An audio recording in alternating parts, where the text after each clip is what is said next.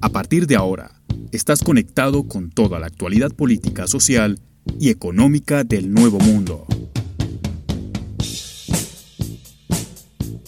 Con David García Cruz. Bienvenidos.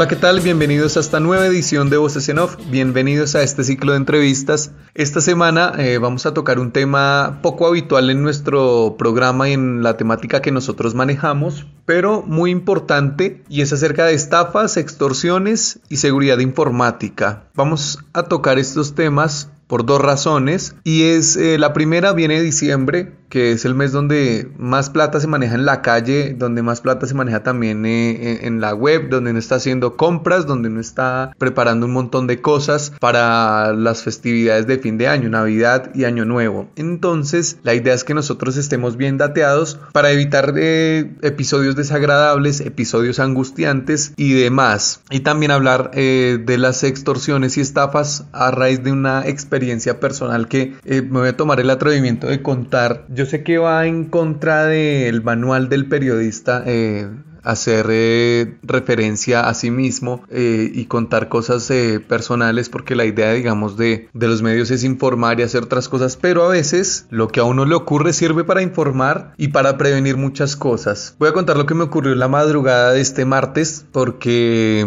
fue un episodio angustiante y la verdad que hubo un, un punto en donde, en donde me amedrentaron bastante y me, me extorsionaron. Eso fue lo que ocurrió. El martes a las 2 y 30 de la mañana más o menos, cuando ya me disponía a dormir, me entró un WhatsApp de una chica, digamos una supuesta chica, ¿no? Esta chica me dice, ojo con esto, esta chica me dice que yo había contratado un servicio sexual y me manda la ubicación en la que está, diciendo que ya va para mi casa y la ubicación estaba a tres cuadras de mi casa. Voy a hacer una aclaración, yo vivo en un pueblo a las afueras de, de Bogotá, mi domicilio ahora es acá, hace casi un año que estoy viviendo en este lugar. ¿Qué pasa? A mí se me hizo bastante extraño y yo le dije, ojo, no, o sea, no pedí nada de esos servicios, no suelo hacer esas cosas. Voy a hacer un paréntesis para decir que no me parece mal que la gente haga esto, que contrate un servicio sexual, me parece que está en todo su derecho, no, o sea, cada quien hace con su plata y con su tiempo lo que quiera. Pero en mi caso no fue así, no, no, no lo contraté, o sea, no, no lo hice. Entonces se me hizo raro, se me hizo extraño le dije, mire, no, yo no lo hice, por ahí está confundida. Y, y me dice, sí, si usted lo contrató y el valor son, eh, voy a hablar en dólares para que la gente que nos escucha en los diferentes países de Latinoamérica nos, nos entienda o me entiendan. Me dijo, no, son 20 dólares. Y le dije, no, o sea, yo no lo contraté, no le voy a dar esa plata porque yo no, yo no, simplemente yo no quiero ese servicio. Y cometí el error de que mi foto en WhatsApp es pública. ¿Qué hace esta supuesta chica? Agarra esta foto de WhatsApp, hace un montaje, pone, pone encima de mi foto que yo soy un violador y que violo niñas de 14 años y que tengan cuidado conmigo. Hace eso, me envía esa foto y me dice, si usted no me paga, yo voy a hacer que esto se viralice en redes sociales. En ese momento me entró un pánico tremendo por muchas razones. Una, porque no está bien que a uno le dañen la reputación, es un golpe muy bajo ese, es una bajeza tremenda. Y lo otro es que yo trabajo en medios de comunicación, hago este programa y eso me, me representaría a mí perder mi trabajo y, y, perder muchas cosas. O sea, como que me, eso me, me amedrentó muchísimo, me, me angustió demasiado. Yo creo que he tenido, digamos, situaciones límites, pero nunca había sentido tanta angustia como esa noche. Yo me asustó bastante, le digo, mire, no haga eso, no vaya a viralizar eso, no... En ese momento se me nubló la mente, en ese momento no pensé en nada más y le dije, está bien, voy a hacerle el pago. Acá en Colombia hay una plataforma que se llama Neki y es una plataforma que tiene, que está conectada al Banco de Colombia y mediante esta plataforma uno puede enviar plata, digamos, sin ningún inconveniente, hacer transacciones electrónicas sin ningún inconveniente y si uno, digamos, eh, yo compro un teléfono y le pongo el chip chip o la SIM card. Entonces ya solo con el número de teléfono puedo crear un perfil en Neki y empezar a hacer transacciones con diferentes personas. Ella me da un número de teléfono que no es el mismo del que me está escribiendo para que yo haga la transacción. Yo hago la transacción, eh, consigno estos 20 dólares y ella me dice después de hacerla que me demore mucho y que en la supuesta plataforma donde ya ofrece los servicios sexuales que supuestamente yo contraté, eh, si el usuario se demora en pagar, tiene que ella pagar una multa o una penalidad por eso.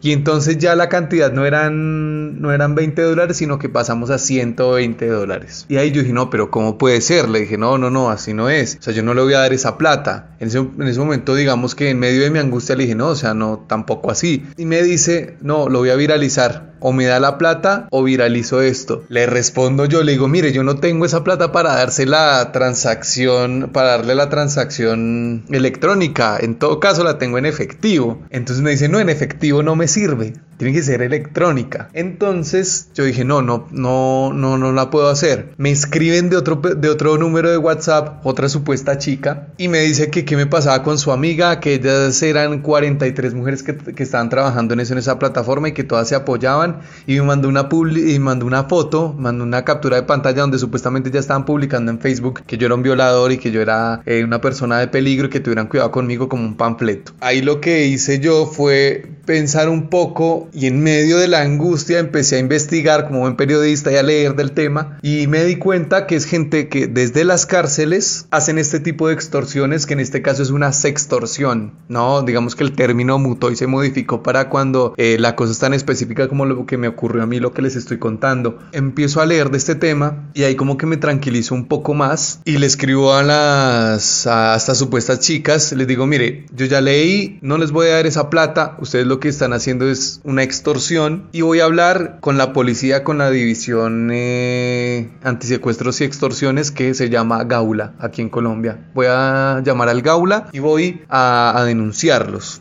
me insultaron, me dijeron que hiciera lo que quisiera, que igual yo les tenía que dar esa plata. Y entonces yo me, me quedé quieto y opté por no hablarles más y llamé a la policía. Llamo a la policía, me atienden, me dan como un parte de tranquilidad. Yo les digo que mire lo que está pasando, que van a viralizar esto en redes. En ese momento de angustia yo no pensé y no me acordé, que eso me lo recordó el policía, que esas publicaciones de este tipo no duran mucho tiempo o que a veces Facebook directamente ni siquiera las deja publicar. Y y dije, claro, producto de la angustia ni siquiera pude pensar en eso, o sea, como que como que te amedrentan de una manera y de una forma en la que no puedes pensar, en la que no puedes reaccionar de otra manera que acceder a las pretensiones de estos delincuentes. Por suerte leí el tema, por suerte me informé, por suerte pude, pude descifrar qué era y, pude, y pude hablar con el policía y, el tipo me dio mucha información y me dio parte de tranquilidad. Yo le dije, mire que me mandaron una ubicación, están supuestamente a tres cuadras de mi casa y me dijo, no pasa nada, una ubicación uno la puede poner en cualquier sitio. Y así fue, me dijo, espere la llamada del investigador que es el que va a tomar su caso. No dormí en toda la noche,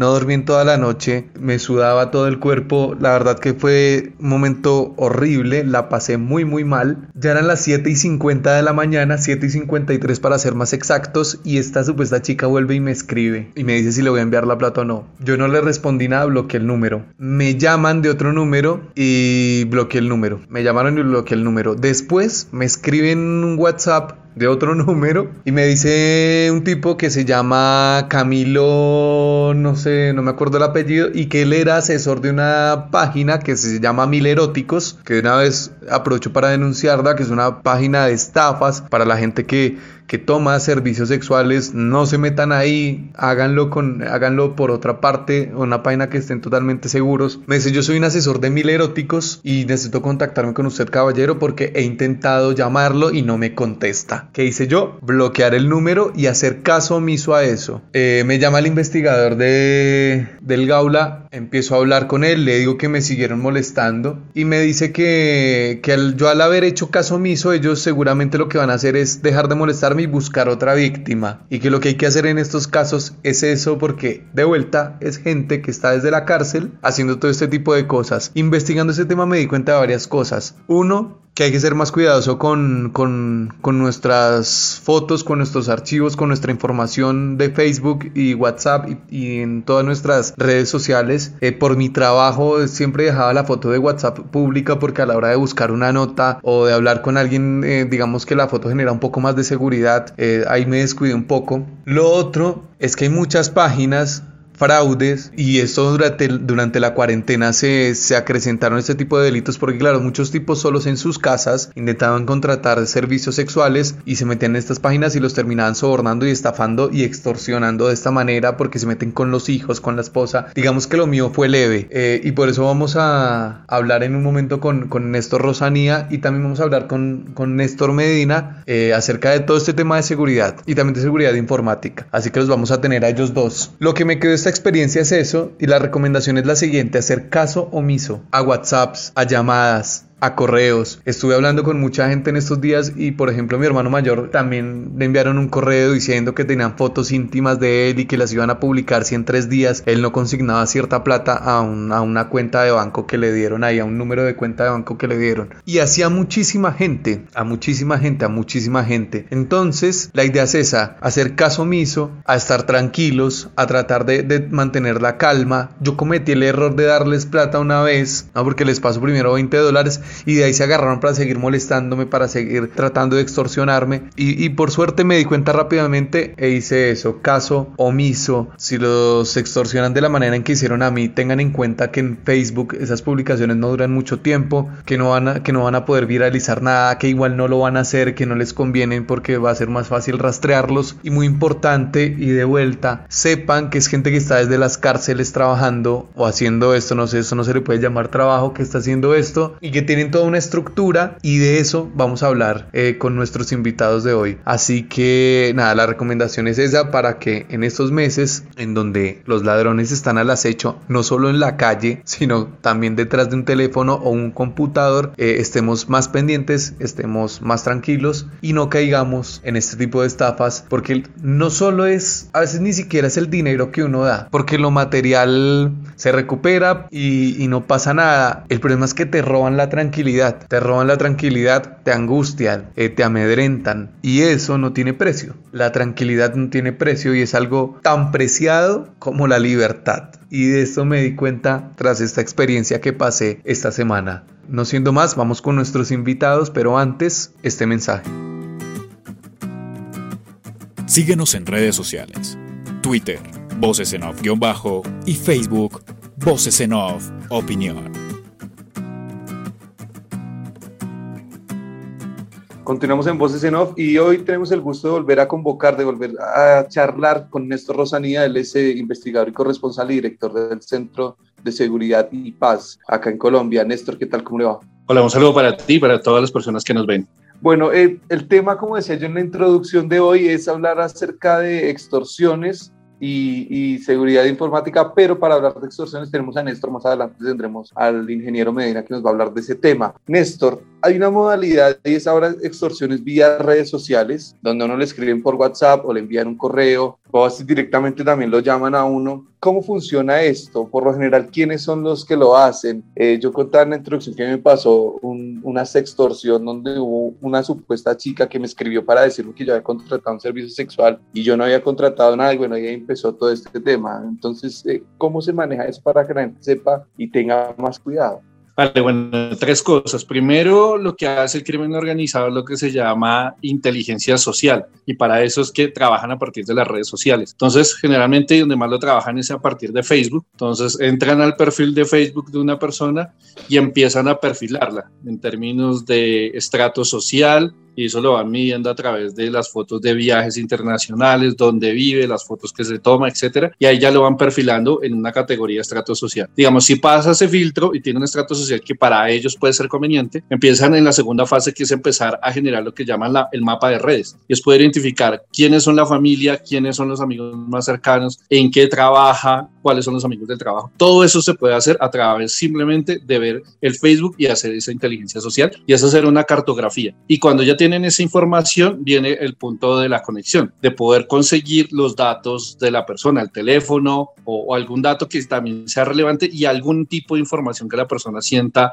que es muy sensible, porque eso es lo que lo va a presionar y eso es lo que lo va, a generar miedo y ese miedo es lo que lo hace finalmente acceder a la extorsión. Entonces, no sé, ejemplo, le pueden decir a la persona que su hijo estudia en tal colegio, que está en el grado cuarto y que el mejor amigo del hijo se llama así. Cuando alguien recibe esa información, pues evidentemente se siente como entre comillas desnudo porque saben perfectamente su vida y ahí es cuando genera mayor miedo. Entonces, digamos, tienen toda esa cartografía. Lo segundo, lo que se ha visto un gran volumen de extorsión es a través de en las cárceles, porque ese es un debate que tenemos en temas de seguridad ciudadana, donde se dice que casi que cuando el delincuente llega a la cárcel se acaba el problema. Pero lo cierto es que en Colombia las cárceles son la universidad del crimen organizado. O sea, las bandas siguen operando, la estructura criminal sigue activa, en las cárceles tienen celulares, tienen computadores, tienen todo, tienen redes de Wi-Fi, etc. Entonces, desde ahí es donde están trabajando. Y tienen a gente afuera que es la que les hace finalmente la parte más operativa y, pueden ganar rentas. Eh, un dato simplemente como para que tengamos como un contexto. En la último allanamiento que hace el IMPEC a las cárceles de máxima seguridad, donde se encontraron unos cuadernos donde estaban las cifras de la extorsión, una persona, una banda de estas estaba ganando más o menos 10 millones a la semana en extorsiones. Entonces es un negocio muy rentable y que lo, lo siguen, lo siguen practicando. Entonces, digamos, eso como para dar un contexto frente al tema. Claro, es, es tremendo y, y, las autoridades que hacen ante eso, porque claro, que usted dice es verdad. Se supone que uno enviando un delincuente a la cárcel, se supondría que su vida delictiva termina en ese momento, ¿no? O por lo menos mientras esté adentro. ¿Qué se hace las autoridades? Porque si estas bandas siguen operando y el negocio es tan rentable, es porque pueden hacerlo sin ningún tipo de inconveniente. Sí, históricamente ha existido un tema, primero de corrupción en las cárceles con el tema del IMPEC, y eso ha sido histórico y toda la vida han entrado todo, armas, celulares, tienen de todo y hay unas estructuras que todo el mundo sabe, que todo el mundo paga, hay bandas delincuenciales que le pagan, a, le cobran, perdón, a los presos que no están respaldados por alguna de las bandas, o sea, todo lo que se vive en una cárcel es otro mundo y otro ecosistema y una estructura de corrupción donde el IMPEC históricamente no ha hecho nada y casi que los allanamientos que hacen son más para sacarle en los medios, eh, dar ahí algunos positivos y, y ya, pero pues a nivel nacional eh, Colombia es uno de los países donde las cárceles son manejadas por el crimen organizado. Y lo segundo, volviendo al tema, digamos, de la extorsión, pues ahí también es importante el tema de la denuncia, porque si la gente no denuncia, pues digamos, es más difícil que la, la, autoridad pueda conocer los casos. Entonces ahí sí es un, hay que hacer un tema pedagógico frente a la necesidad de la denuncia frente a la extorsión. En mi caso yo denuncié, llamé al Gaula de la policía, que es la división que se encarga del tema de las extorsiones, y lo que me decía uno de los investigadores de, de, de la policía era que, que, poco se podía hacer porque eh, lo, con los teléfonos, no sé, el chip o la SIM card eh, la, tiran, la tiran y ya no se puede rastrear, o si uno hace algún pago para alguna plataforma electrónica como Neki o Davi Plata, eh, eso es difícil de rastrear porque uno con cualquier número de teléfono puede armar una cuenta y le pueden, dar, le pueden girar plata desde de ahí. Entonces, digamos, ahí ya hay algún tipo de legislación que usted sepa o algo que se pueda o algo que estén pensando para que se pueda rastrear más fácil, para que haya un poco más de regulación o desde dentro de su conocimiento las autoridades y el Estado no, no han metido mano en eso para que, digamos, se intente frenar esto y los delincuentes lo piensen por lo menos dos veces antes de, hacer estas cosas. Sí, digamos, la autoridad la tiene eh, difícil en ese sentido, digamos, en que son muy flexibles, obviamente están pensando cómo no dejarse rastrear y el tema de las SIM, eso es permanente. Nosotros en las investigaciones que hemos trabajado, hemos entrevistado a gente del crimen organizado ellos pueden utilizar al día tres o cuatro SIM. Todo el tiempo les están botando, y ni siquiera les botan en la basura, les botan directamente en las alcantarillas. Entonces, eh, la rotación que tienen de, de, SIM de los celulares es altísima, precisamente eso, para que nos puedan, nos puedan ubicar. Y ahí es cuando uno dice que pues hay que hacer una inversión más grande en términos de inteligencia, de inteligencia e investigación criminal, porque nuestra versión de la seguridad es sacar más policías a dar vueltas en una cuadra y en un barrio en una moto. Y eso no hace nada, finalmente generan un efecto globo porque los delincuentes se cambian de barrio y, y la banda sigue completamente viva. Todo lo que se le ha dicho a la policía es, eso genera buen marketing en términos de publicidad y lo sacan en televisión y etcétera. Pero realmente si uno quiere atacar las bandas, necesitamos es más capacitados en investigación criminal para que puedan ver cómo podemos atacar este fenómeno de la, extorsión, que hoy ellos tienen la flexibilidad y, y podríamos decir que hoy tienen sartén por el mango. Claro, es que, es que es prácticamente un tema de impunidad, porque a mí lo único que me decían era como que esté tranquilo, porque a veces lo, intentan intimidar a uno muy, eh, de manera muy fuerte, ¿no? Porque es como que uno siente que, no siente, se siente de manera más, porque lo que dice usted, lo perfilan o no de una manera que no es al azar que a uno le escriban o lo llamen, ¿cierto? Sí, y, y tienen, digamos, dos variables. Algunos simplemente te presionan de una muy fuerte, con familia, con trabajo, etcétera y ahí ya genera un susto y hay otros que se escudan, que eso también ha sido histórico, en decir que ellos representan a una unidad, a, una, a un frente de algún grupo armado, o sea, el ELN, de las FARC, etcétera, de las disidencias. Entonces, claro, también eso genera mucho miedo, ¿no? Cuando a alguien lo llaman y le dicen que, no sé, que es del frente urbano del ELN y que sabemos dónde vive y que tiene que pagar, eh, inmediatamente pues la reacción es de pánico, ¿no? Como, ya me tienen ubicado y es el ELN, me van a matar. Entonces, y finalmente cuando se hace la investigación, terminamos encontrando que es delincuencia común que se hace pasar por por estructuras de, de, de, las guerrillas o las disidencias, etc. Nosotros en una investigación, ¿cómo pudimos identificar esto? Que es interesante.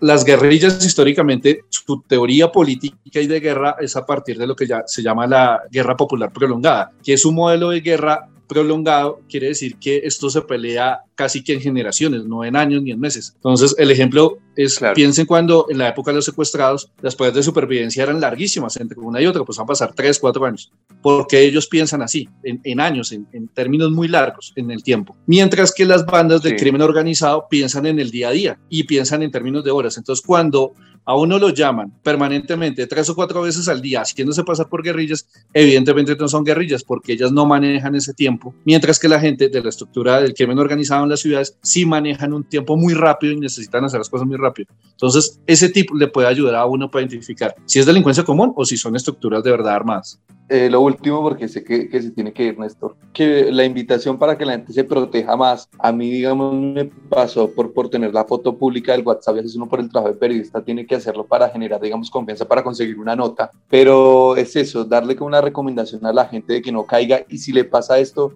eh, cómo reaccionar. Bueno, dos cosas. Obviamente todo el mundo en las redes sociales quiere publicar pues como su vida y que lo, que lo vean en, sus mejores facetas, digámoslo así. Entonces publica la foto del hijo, de la mamá, del papá, etcétera, etcétera. Entonces también hay que empezar a valorar eso en términos de seguridad personal, como hasta qué punto estoy exponiendo a mi familia, hasta qué punto pongo la, la foto al frente de mi casa y se puede identificar la, la, la ¿cómo se llama? La dirección, de la casa, la placa. Entonces hay que empezar a evaluar eso porque ya no es un tema eh, como simplemente anecdótico, sino que estamos en Colombia, la vaina en seguridad es complicada acá y nos pueden perfilar muy fácil cualquier persona. Es que un perfilamiento social no se demora más de media hora y lo empiezan a uno a datear muy rápido. También hay algunos que por X o Y razón hasta ponen números telefónicos, dejan el número de la cédula. Por ejemplo, no se les dan el diploma. Entonces toma una foto con el diploma y ahí está el número de la cédula. Con ese número de la cédula ya le empiezan a hacer una cantidad de inteligencia. Que pueden identificar solo con el número número de la cédula porque ellos tienen los contactos en las oficinas de registro, dónde tiene una casa, si tiene apartamentos, qué tiene. El número de la cédula es la llave para identificarle uno de los bienes, dónde tiene el carro matriculado, hasta si debe impuestos, todo con el número de la cédula. Entonces, y esa información salió de una foto sencilla y tomándose una foto con el diploma con la familia. Entonces, uno, párenle bolas al tema de qué fotos estamos subiendo. Y si ya nos pasó, así como, como te sucedió a ti, David, pues nada, lo que hay que hacer, primero denunciar, porque si no, pues ahí les damos un margen de acción a ellos. Y segundo, pues sí, depende de la escala, ¿no? Por ejemplo, en tu caso, David, por lo que nos cuentas, la cosa no se escaló tan grave, pero hay otros casos que ya la presión es muy dura, ya llegan eh, cartas a la casa, ya llegan panfletos a la casa. Entonces ahí el acompañamiento con la policía tiene que ser fundamental porque es la única forma por, digamos, para poder contener el, eh, el, tema y que la policía le pueda hacer realmente la investigación criminal a ver quién está detrás de eso. Sean como esas dos variables. Claro, y lo principal me parece a mí de lo que yo viví es hacer caso omiso a veces, o sea, no dar chance a nada. Sí, también que, que, que es importante eso. O sea, tú lo manejaste bien, pero, pero mucha gente se asusta muy rápido, ¿no? La, la, la, angustia es de una vez pagar. De, de, por sí, he visto muchos casos que la gente le dicen de una, en un efectivo, un millón, y, y, tenemos acá a alguien y, y, sale la gente corriendo. Les doy solo, por ejemplo, un dato también de cómo nos pueden extorsionar sin darnos cuenta de que estamos cayendo en una trampa ha pasado esto, unos casos que vimos. En la zona rosa, de una, una chica muy atractiva, se acerca a un grupo de amigos y les dice, hey, me quedé sin batería y necesito llamar para pedir un Uber, ¿será que ustedes me prestan un celular? Entonces la gente ahí como por congraciarse le pasa el celular. ¿Qué es lo que hace? Cogen tu celular, de una lo ponen en, en pues revisan los contactos, ¿no? de tu celular y miran porque uno tiene identificado pues mamá, papá, hermano, ¿no? esposa, lo que sea, de una vez. Entonces ellos buscan esos nombres claves y ahí tienen el, se bajan el número del WhatsApp de, de tu, el número de contacto de esa persona a quien lo van a presionar. Y tu celular lo ponen en modo avión. Ella manda ese mensaje a otro y otra persona, ahí mismo en la zona de, de Roma donde estás, termina diciendo que, vea, David está hoy con una camisa verde a cuadros, tan, tan, tan, está vestido así, es porque nosotros lo tenemos secuestrado. Entonces, si usted quiere que David regrese, tiene que hacer una consignación a tal número de cuenta de un punto de efecto y tiene una hora. Tú, ni idea, porque tu celular está en modo avión. Lo que hace tu mamá, tu esposa, es lo primero, no empezar a llamar, a ver si es verdad, qué le pasó y no, no, pues el celular, entre comillas, apagado. Tú fresco en la rumba, nadie se imagina la, empiezan a llamar, a llamar, a llamar, a llamar, porque te están viendo. Entonces te dicen, vea, los zapatos que tiene son cafés, tiene unos audífonos azules y te van describiendo todo. Ya cuando la gente dice, oh, pues así salió de la casa, es verdad, o sea, lo tienen. Pues ¿qué hace la gente? Va a hacer la consignación, apenas les entra la consignación, la vieja dice, ay, otra vez me puedes prestar el celular, ¿sí? y te trae el celular, se fueron y se bajaron un millón, dos millones en una extorsión muy rápida donde ni te imaginabas que te estaban sacando plata. Entonces hay que, digamos, hoy la delincuencia anda demasiado rápido. Sí, no, sí, hay que tener mucho cuidado y hay que, hay que uh, tener los recaudos y, y en redes sociales me parece que hay que ser un poco más, más reservados en ese sentido. Creo que creo que hay que, hay que publicar menos fotos con niños, menos fotos con, en la casa de uno. Eh, sí, hay que, hay que estar muy atentos porque es verdad, después de, después de todo lo que hemos vivido con la pandemia, la inseguridad se ha disparado no solo en Colombia, sino en toda Latinoamérica. Y estas extorsiones, por ejemplo, me puse a leer del tema, son comunes en todas partes y, por ejemplo, en Estados Unidos es tremendo lo que pasa con estos temas porque también ocurre mucho. Sí, entonces eso, no, no, creo que se resume nuestra frase colombiana coloquial de no dar papaya. Siempre pensar lo que estoy subiendo me estás poniendo, estás poniendo a mi familia, cómo me pueden hacer la vuelta y uno lo va pensando cada vez más. Y hasta qué punto y lo que dice sobre todo también los niños, ¿no? Hay gente que pone mucho a los niños y exponer niños en redes sociales puede ser muy peligroso. Los hijos, sí, exactamente. Néstor, gracias por el contacto. Vale, a ti David, al equipo de trabajo y a todas las personas que nos ven, mil gracias por la invitación. Síguenos en redes sociales. Twitter, Voces en Off-Bajo y Facebook, Voces en Off Opinión.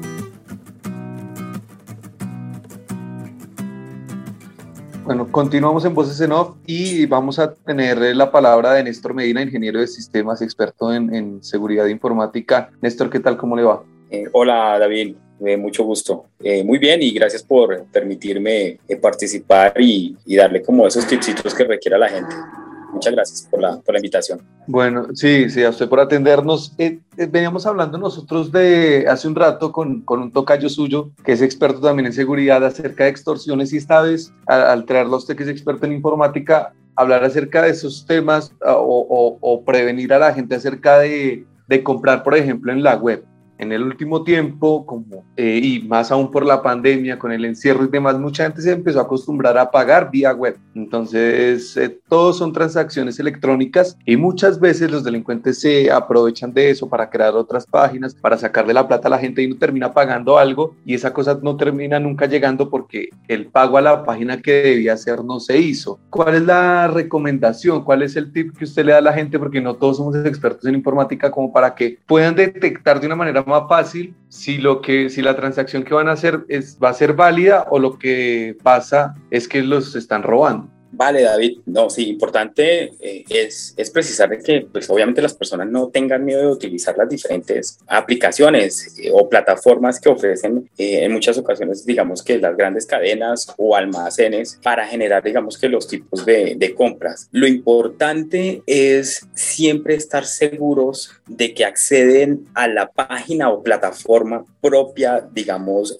del comercio. Eso es importante. Y otro tip importante es que por favor nunca se conecten a Wi-Fi públicas, ¿sí?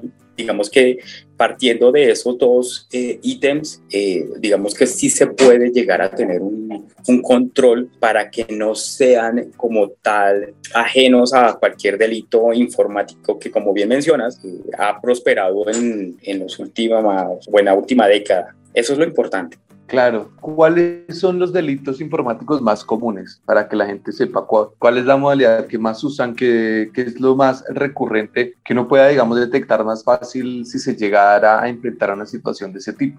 Eh, actualmente, en cuanto a delitos informáticos, eh, ha venido un aumento, en, digamos, en, en, la última década o en los últimos cinco años. Esto a razón de que, de que obviamente eh, las plataformas digitales han tenido un aumento, digamos, de, de, usuarios y especialmente todas las plataformas de redes sociales. Entonces, lo primero que hacen los ciberdelincuentes hoy en día es empezar a robar información a través de las plataformas de redes sociales. Entonces, lo que hacen es robar obviamente toda la información o suplantan como tal em, una persona natural. Al suplantar y robar información pueden acceder obviamente a cualquier tipo de plataforma de pagos con estos datos. Pero ¿cómo toman esos, esos, em, e, esos datos? Eso lo hacen a través de, de, del robo de información, a través también de herramientas que hoy en día son gratuitas. Y lo hacen es hackeando como tal una red de Wi-Fi para poder escuchar toda la información que allí se, se mueve. Y esto es una de las causales por las cuales en muchas ocasiones hacen precisamente el robo de, de datos para hacer compras y las compras vienen siendo al exterior o lo que hacen en muchas ocasiones es desocupar las cuentas a través de las bancas virtuales, que hoy en día se ve muchísimo, ¿no? Lo otro que hacen hoy en día es lanzar cadenas falsas de WhatsApp, ¿sí? Esas cadenas falsas de WhatsApp lo que busca eh, realmente es hacer lo mismo que les comentaba en un principio, empezar a tomar información, ¿sí? Empezar a, a recaudar todo el tipo de información que pueden porque con ese tipo de información pueden nuevamente hacer lo mismo. ¿Qué también están haciendo, qué también están haciendo hoy en día? Y es el, team, el tema de, del fraude también a través de las tarjetas eh, de crédito, tarjetas de débito, especialmente las tarjetas de crédito, porque pues obviamente las tarjetas de crédito funcionan con una clave que como eh, los oyentes se podrán eh, tener en cuenta, detrás del plástico tiene su código. En muchas ocasiones lo que hacen es que roban esa información de la tarjeta de crédito, ¿sí? O las lo que se conoce, digamos, en, en, en, en, este tema de la, de la ciberseguridad es que llegan y las clonan. Y con esas tarjetas también hacen compras a través de plataformas, de plataformas de, de comercio que, que, que, podemos observar inclusive hace un par de días sobre el tema de, del día sin IVA, ¿no? Entonces aprovechan mucho los delincuentes para robarse ese tipo de información y también hacer compras, ¿sí? Avances, eso, eso hacen, ¿no? O en muchas ocasiones hacen, los ciberdelincuentes lo que hacen es a veces hacer estafas por internet las famosas estafas por Internet eh, básicamente tiene como orígenes participe, por ejemplo, en una rifa y para que usted pueda participar en una rifa, por favor, eh, envíenos cierta cantidad de dinero a tal eh, cuenta.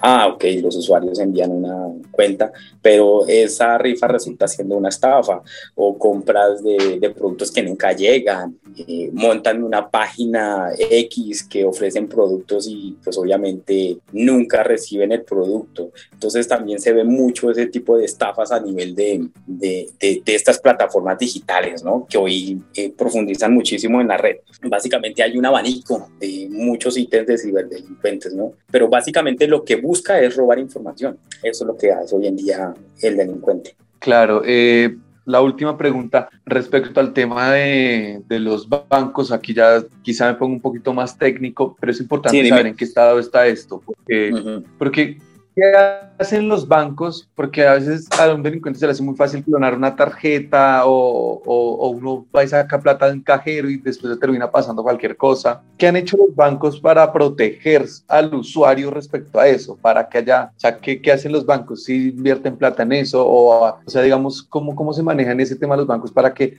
el usuario, termina siendo uno, eh, esté más protegido respecto a los delincuentes?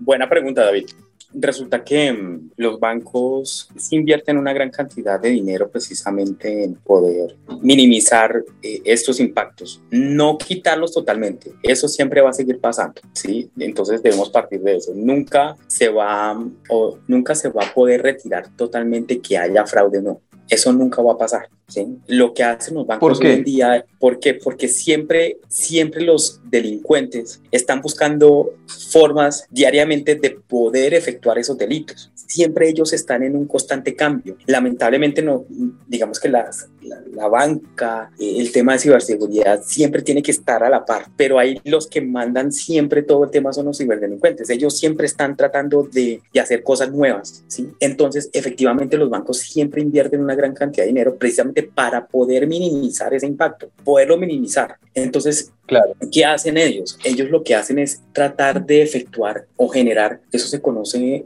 como tal como unas medidas dentro de sus plataformas de monitoreo para poder detectar a tiempo cualquier... Eh, cualquier novedad que haya en cualquier transacción que tenga un cliente. Entonces lo que se busca prácticamente es que con eh, estos aplicativos que hoy en día ya se están empezando a tener un poco más sobre inteligencia artificial, poder detectar qué hace un usuario. Entonces, cuando eh, se detecta y se aprende lo que hace cada uno de los clientes, es más factible poder determinar cuándo le están haciendo un delito o no. Entonces, se invierte mucha plata en, este, en estas plataformas para poder determinar en qué momento pueden efectuar un delito a un cliente. Por ejemplo, si un cliente nunca ha sacado, nunca ha generado retiros superiores a un monto que nunca lo ha hecho, ya es una alerta. Y sobre esas alertas funcionan los bancos. Ah, ok, estas alertas que hay que hacer. No, hay diferentes opciones que pueden utilizar los bancos. O le bloqueamos de inmediatamente la cuenta al,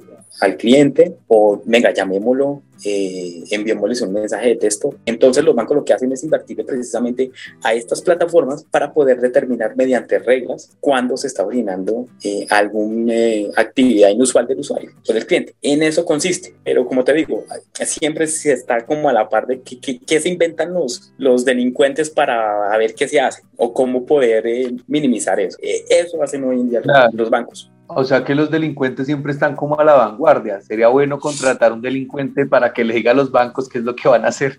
Exactamente. Por eso eh, los bancos también invierten sumas precisamente en personas que ya son eh, especializadas precisamente en la ciberdelincuencia o ciberseguridad para poder detectar a tiempo eh, este tipo de, cosas que actualmente se están viendo, ¿no? Entonces, una de las razones que siempre los que estudiamos, digamos, que ciberseguridad es hay que pensar siempre mal, siempre hay que pensar mal. Y por eso, digamos que los oyentes siempre también tengan esa mentalidad de cuando vayan a efectuar alguna transacción, una operación a nivel de, de estas plataformas digitales, piensen siempre mal. Venga, si yo la hago por este lado, ¿será que sí me detectan o no? ¿Será que sí me roban los datos? Siempre hay que tener como esa malicia que nosotros como colombianos tenemos para no caer, digamos, en esas eh, estafas o en ese robo de, de datos que hoy en día es lo que está pasando.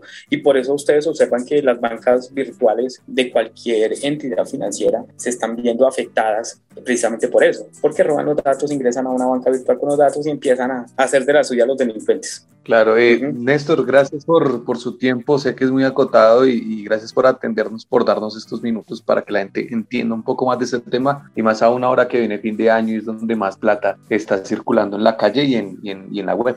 Claro que sí, David. Lo importante, digamos que para los, para los oyentes, ya para finalizar, siempre eh, tomen las precauciones necesarias. Cualquier transacción que hagan a través de su teléfono celular, utilícenlo a través de sus propios datos móviles. Traten nunca de conectarse a una Wi-Fi pública y también eh, si tienen un buen antivirus, conéctenlo también a su teléfono móvil y también a sus equipos de cómputo. y traten nunca de descargar eh, temas o archivos adjuntos de correos electrónicos, tampoco ingresen a URLs que nunca eh, han visto o desconozcan y guarden muy celosamente eh, sus passwords, sus contraseñas y traten siempre de estarlas cambiando de manera regular. Esto evita de manera directa que sean factibles a tener cualquier delito. Eso es lo importante.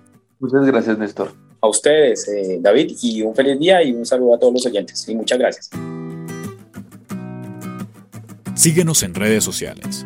Twitter, Voces en Off-Bajo y Facebook, Voces en Off Opinión.